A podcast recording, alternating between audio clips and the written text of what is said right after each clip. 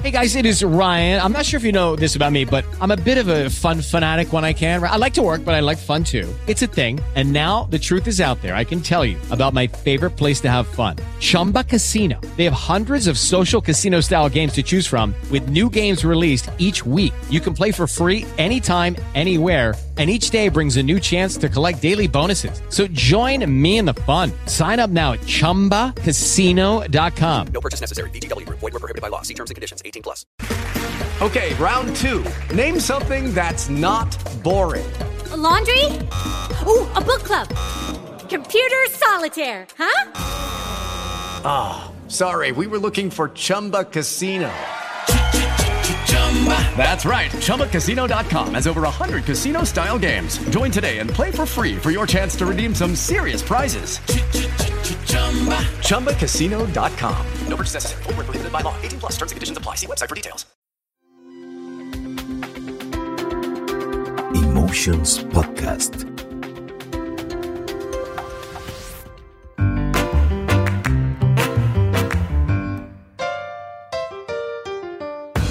Amiga, a la mierda el que dirán. Que nunca nadie te diga qué hacer, qué decir, qué sentir, qué pensar y mucho menos quién eres. Gracias por compartir este ratito conmigo. Soy Cata Rivera. Bienvenida a mi podcast.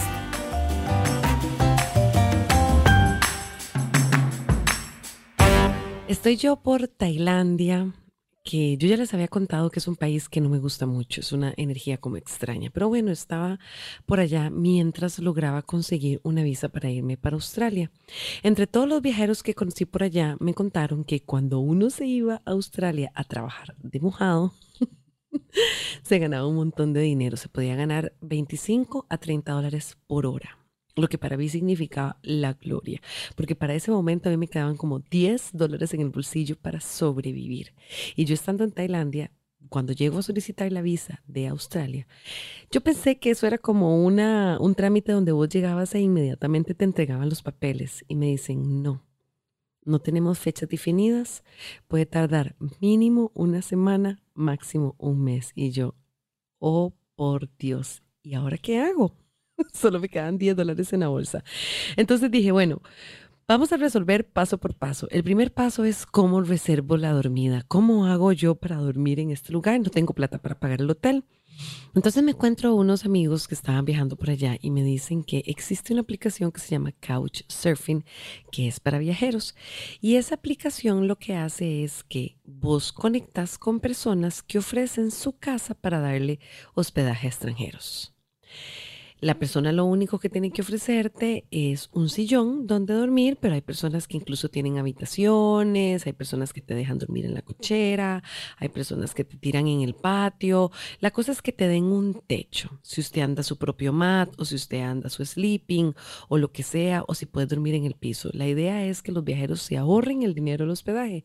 Y yo dije, Couchsurfing será mi nueva forma de dormir, es lo que haré. Entonces empiezo yo a abrir la aplicación y resulta que eso es por referencias, porque obviamente uno no mete a cualquier loco en la casa. Entonces hay como un sistema de referencias que se va obteniendo a través de la cantidad de veces que usted haya dormido en lugares o la cantidad de personas que usted en su casa, estando en su país, haya hospedado. Y yo no tenía absolutamente ninguna de ambas.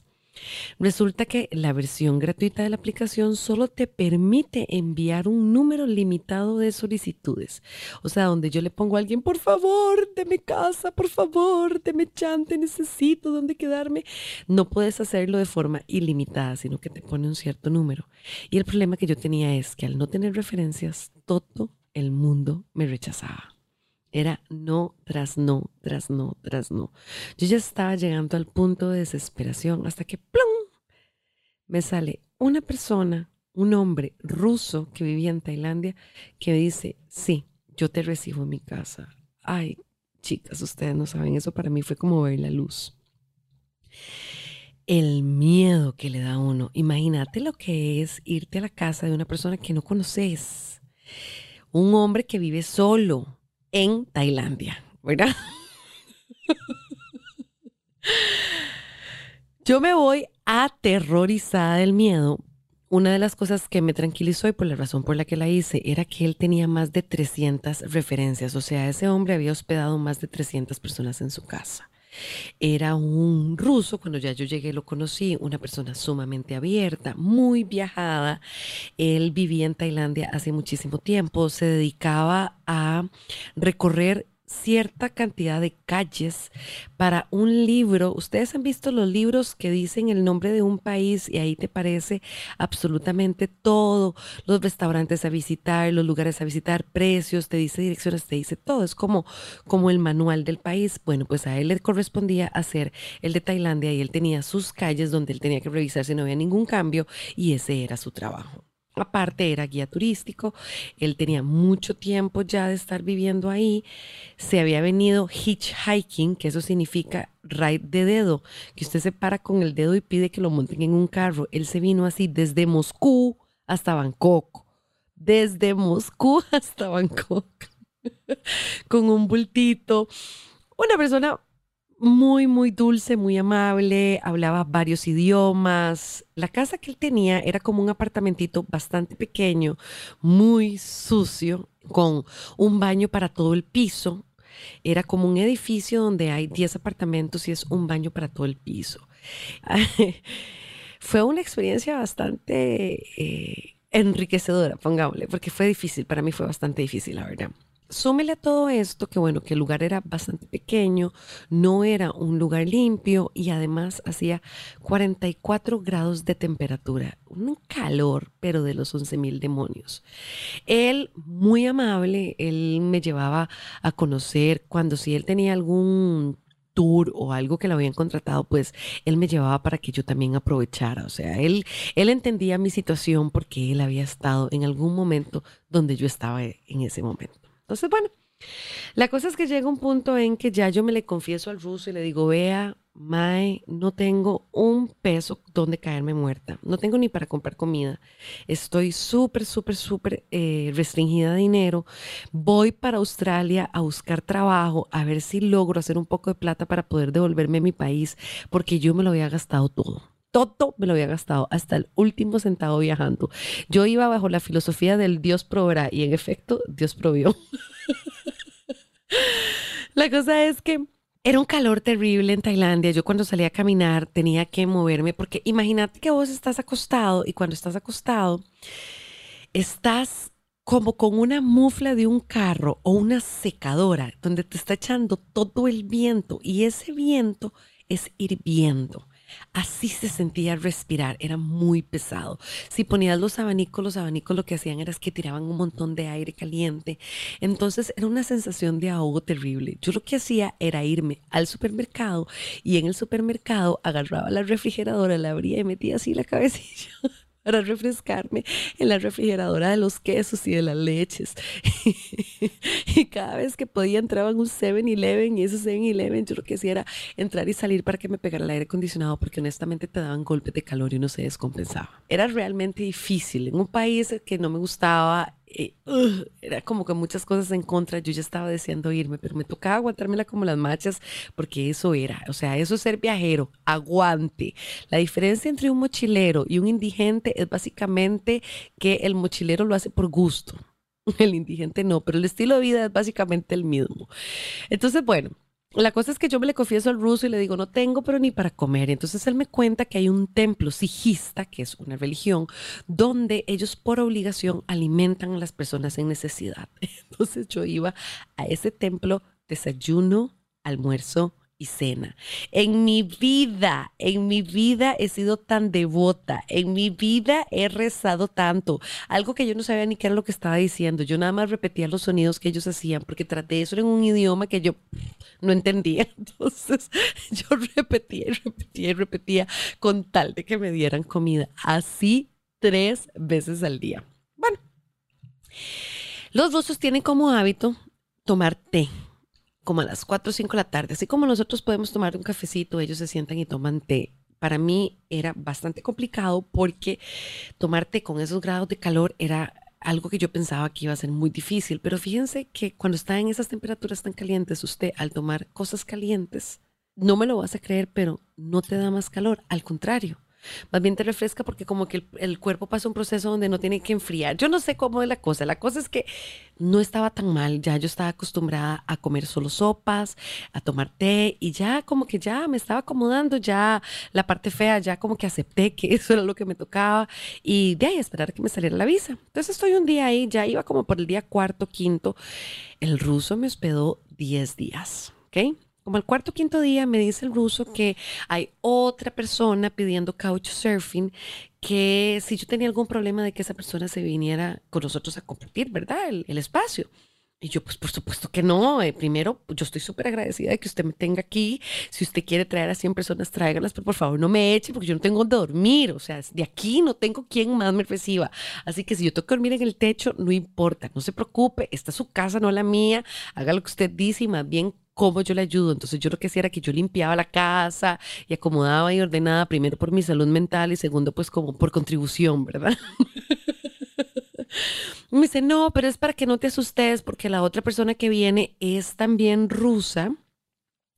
Es bastante grande, es como muy musculoso y está muy lleno de tatuajes. Entonces, como que la impresión que te puede dar tal vez es un poco negativa, pues por su look. Y yo le dije, no, pero es para nada. Yo no, no juzgo a las personas por cómo se ven. Y la verdad es que aquí puede venir, no sé, con tres ojos, que yo igual, yo no tengo absolutamente ningún problema. O sea, cero. Entonces, bueno, llega el ruso número dos, el tercer invitado de la casa.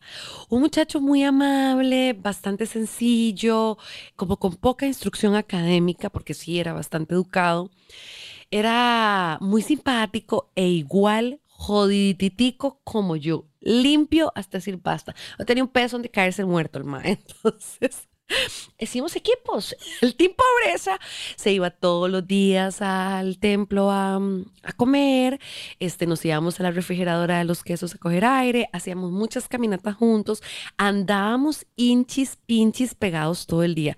E incluso como no había espacio, el dueño de la casa se tiró al piso con una cobija y nos dejó la cama para que compartiéramos el ruso y yo. Compartíamos la cama. El maestro súper respetuoso, guardaba siempre su distancia.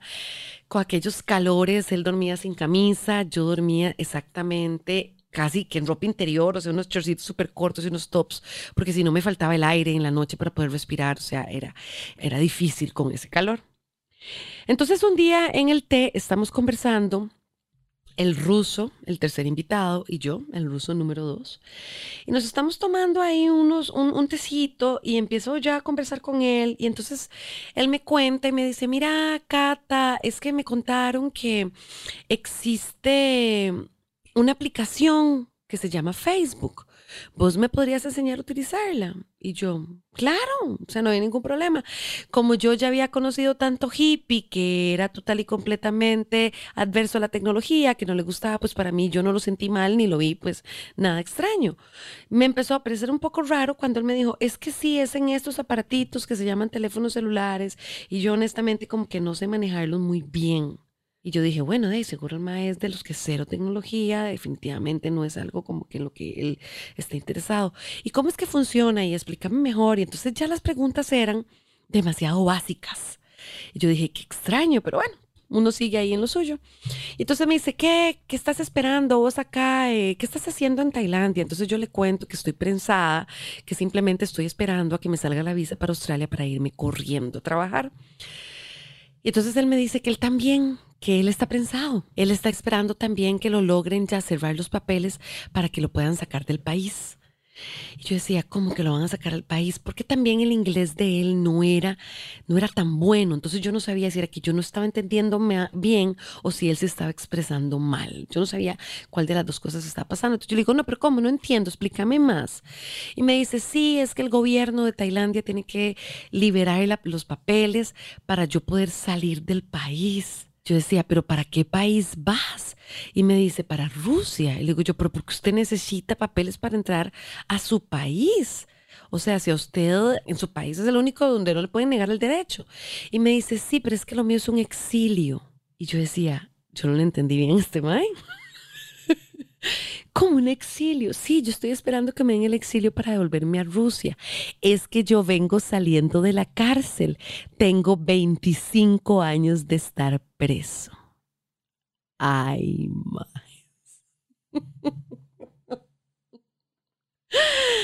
Me cagué. Ese mae tenía 25 años de estar en la cárcel, más de la mitad de su vida. Y la primera vez que sale de la cárcel comparte cama con una mujer casi chinga. Tenía 25 años de no tener contacto con mujeres. Y yo soy la que compartía no solo la cama, los caldos con él, porque el, sudor andaba, éramos hinchis pinchis, andábamos por todo lado juntos, pasábamos el día completo, desayuno, almuerzo, todo el día, todo el día. Vean, no es que yo me crea Sofía Vergara, pero es que pucha, o sea, después de uno estar encerrado 25 años, una lagartija en minifalda es un bombón. Imagínese usted que la mantengan así en privación de sus deseos. Dos, tres años, a ver cómo se comporta. Ay, chiquillos, ustedes no saben el susto que yo tenía. Ahí tengo que confesar que me cambió un toque el pensamiento. Ya yo estaba con miedo, eh, ya yo me estaba deseando ir, a pesar de que él era muy respetuoso, nunca me faltó el respeto, nunca nada. O sea, yo ya andaba pues indispuesta. La cosa es que, bueno, yo nunca le dije absolutamente nada, yo me quedé, seguí conversando. Evidentemente, lo primero que le pregunto es por qué carajos te metieron a la cárcel, ¿verdad? Porque si el madre me decía violación, se lo juro que yo, si me tenía que devolver nadando a Costa Rica, yo nadaba hasta este país. Y yo me tenía que ir corriendo a cualquier parte, yo me iba. Y me dijo que no, que es que él había saltado un banco. Entonces, obviamente, mi mente criminal, ¿verdad? El Team Pobreza le dice, ¿y dónde está la plata? Entonces él me dice que la plata está en Rusia, que los socios de él sí lograron escaparse, que sí lograron guardar como su botín y que él cuando se devolviera a su país, le iban a entregar su dinero siempre y cuando no los cantara, que él cumpliera sus años de cárcel y que él tenía garantizado su futuro y el de su familia. Y así lo hizo. Bueno, le digo yo, no, está bien, vamos a comer al templo y seguimos siendo un team pobre. La cosa es que mucho tiempo después, cuando se viene el Mundial a Rusia, adivinen quién contacta a Catalina.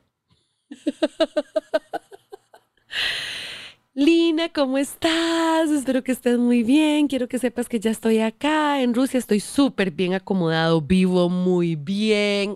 Ya no estoy en aquellas pobrezas, ya no tengo que ir a los templos a comer. Mira, si quieres venirte para acá con muchísimo gusto, yo te presto mi casa.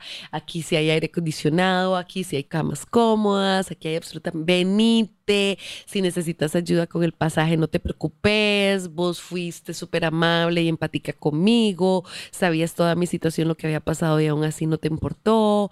Me hablaste siempre con el mismo respeto. Nunca me diste por menos. Y la verdad es que yo en ese momento estaba en un momento muy vulnerable de mi vida y yo te agradezco todo lo que vos me hablaste y todas las cosas. Entonces quisiera como agradecerte, venite para acá y yo me encargo de todo.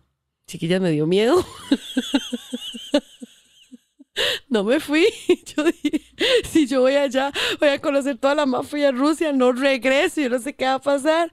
Y no, nunca fui. Y de ahí, pues, no lo he vuelto a contactar. Par de veces tal vez hemos hablado, pero ya nunca más.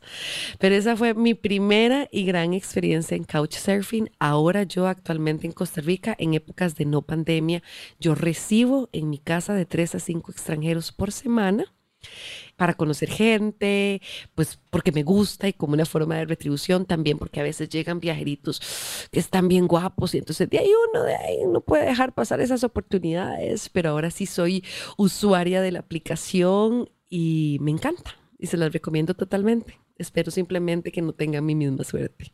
Nos vemos a la próxima. En la próxima les voy a contar cuando ya logré llegar a Australia y logré conseguir trabajo, pero como mojada. Gracias por escucharme. Déjame saber tus comentarios en mis redes sociales, Catalina Rivera Sud. Puedes escuchar el resto de mis episodios en Spotify, Apple Podcast, Google Podcast o tu plataforma favorita. Amiga, libérate de tus miedos. El mundo es tuyo. Así como te devoras otras cosas, devórate el mundo entero. Esto fue una producción de emotionspodcast.com.